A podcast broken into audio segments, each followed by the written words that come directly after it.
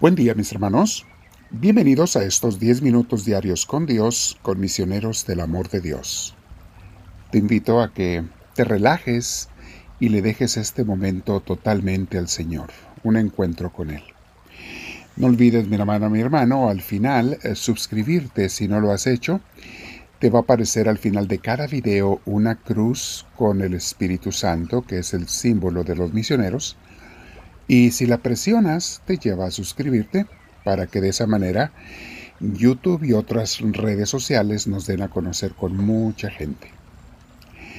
Siéntate en un lugar derechito, mi hermana, mi hermano, y vamos a respirar profundamente, con mucha paz, con mucha tranquilidad.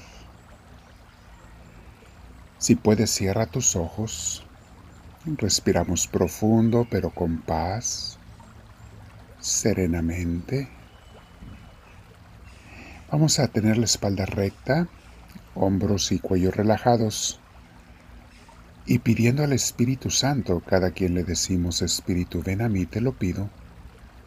Yo sé que tú me amas, me quieres. Y por eso cuando te lo pido con sinceridad, siempre vienes a mí. Gracias Espíritu Divino. Entra en mí, te lo pido.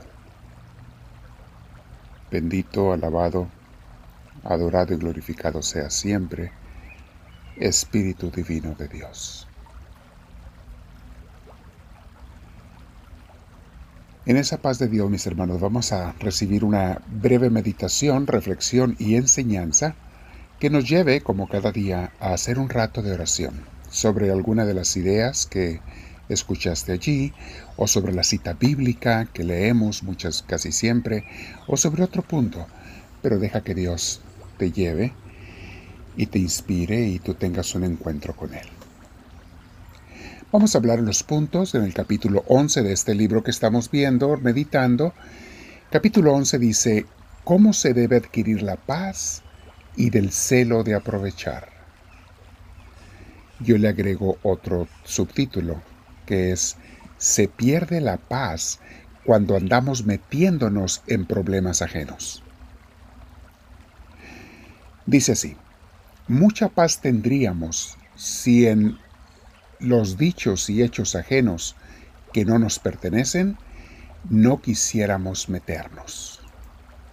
Mucha paz tendríamos, mis hermanos, que no nos estemos metiendo en lo que se dice de otra gente especialmente cuando son chismes, y tampoco en lo que ellos hacen, que no nos metamos en las vidas de otros, en otras palabras. ¿Cómo puede estar en paz mucho tiempo el que se entremete en asuntos ajenos y busca ocasiones exteriores y dentro de sí poco o tarde se recoge? O sea, hay mucha gente que anda muy metida en los problemas ajenos, pero menos en lo suyo, en donde debiera estar en su interior, en su encuentro con Dios que se da en el corazón, en tu interior. Como les he dicho mis hermanos, es en el interior y en el silencio donde se tienen los encuentros fuertes y reales con Dios. No es en tu exterior ni en el ruido, me refiero al ruido mental o emocional, no, sino en el interior y en el silencio donde nos encontramos con Dios. A estos consejos del libro yo le agregaría, con otras palabras, lo siguiente. No te metas en los asuntos de los demás, porque bastante tenemos con los problemas personales como para andar agarrando los de otros, o peor aún, creando problemas en las vidas de otros, con chismes, con malos consejos queremos, con, con qué sé yo. No hagas eso, mi hermana, mi hermano. Si es para ayudar, ayuda, si no, deja en paz a los demás. Dice otra frase, bienaventurados los sencillos, porque tendrán mucha paz. Yo les agrego, mis hermanos, ayuda a las personas que no tienen paz, pero no pierdas la tuya. Ayuda a que tengan paz sin perder la tuya. Algunos malamente, equivocadamente piensan que cuando se mortifican por las mortificaciones de otros, los están amando o ayudando. Y no es así. Ahogándote junto con el que se está ahogando, no lo vas a salvar. Oílo bien. Tienes que estar libre tú de estarte ahogando, muchas veces fuera del pantano, fuera de la alberca, fuera del lago, para que desde allí los puedas ayudar. Dice otro consejo. ¿Cuál fue la causa por la que muchos de los santos fueron tan perfectos y contemplativos? Pues porque estudiaron en mortificarse totalmente a todo deseo terreno y carnal. Y por eso pudieron en su interior, en lo íntimo del corazón, allegarse a Dios. Así es, mis hermanos.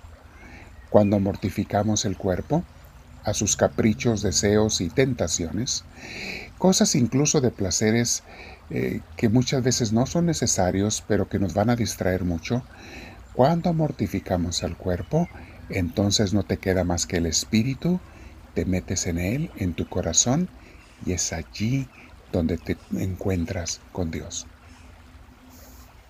Nosotros nos ocupamos mucho por nuestras pasiones y tenemos demasiado cuidado de lo transitorio, es otro consejo que dice allí. La gente se ocupa mucho de sus pasiones y de las cosas mundanas pasajeras. Otro punto dice, si estuviésemos perfectamente muertos a nosotros mismos y en lo interior desocupados, entonces podríamos gustar las cosas divinas y experimentar algo de la contemplación celestial. El impedimento mayor y total es que no somos libres de nuestras inclinaciones y deseos, ni trabajamos por entrar en el camino perfecto de los santos. Todo esto nos lleva, mis hermanos, el tema de hoy sobre cómo vivir en la paz, en la paz de Dios, pero tenemos que poner de nuestra parte. Tenemos que dejar tanta eh, atractivo, tanta distracción mundana, tanta distracción de videos, de celular, de redes sociales, que lo único que hacen es hacernos perder el tiempo en cosas que nos impide después el perder el tiempo en cosas mundanas, nos impide dedicar algún tiempo a las cosas eternas, a las cosas de Dios. Tenemos que saber liberarnos de nuestras inclinaciones y deseos, mis hermanos. Siempre van a estar allí, siempre, pero no te dejes dominar por ellos. Sigue el camino de los santos, es lo que nos está diciendo este hermoso libro de imitación de Cristo. Otro punto. Y también, cuando alguna adversidad nos acaece, muy presto nos, desalentamos y nos volvemos a las consolaciones humanas. Sí, cierto, mis hermanos. Tenemos un problemita y andamos buscando consolaciones humanas, cosas de placeres humanos, o quien nos apapache, quien nos dé palmadas en la espalda, quien nos diga pobrecito, pobrecita. Y todo eso es buscar solución a lo mundano en lo mundano, cuando más bien debiéramos acercarnos más a Dios dice la frase siguiente. Si nos esforzáramos más a pelear como fuertes varones, veríamos sin duda la ayuda del Señor que viene desde el cielo sobre nosotros, porque dispuesto está a socorrer a los que pelean y esperan en su gracia. Dice el autor, mis hermanos fuertes varones, porque recuerden que este libro fue hecho para hombres monjes, pero es un libro que se aplica a hombres y mujeres igual decimos fuertes mujeres.